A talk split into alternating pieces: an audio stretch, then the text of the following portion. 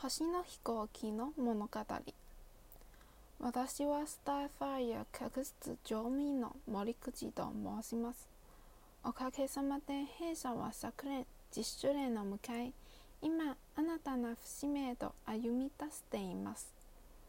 その時間の中育まれているお客様との物語を新聞紙上にてお伝えしたく今回は私の体験をお届けします。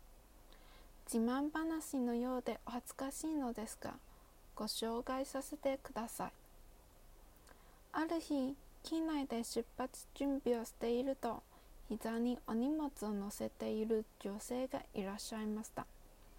大切に抱きしめているご様子を見て私はとっさに空席確認をしあるお声かけをしました。お客様はその後しばらく涙ぐまれているように見えました。そして後日思いかけずこのような心のこもったお礼状いただいたのです。とてもびっくりしそしてこの仕事をしていてよかったと嬉しくなりました。このお手紙は一生大切にしたい私の宝物です。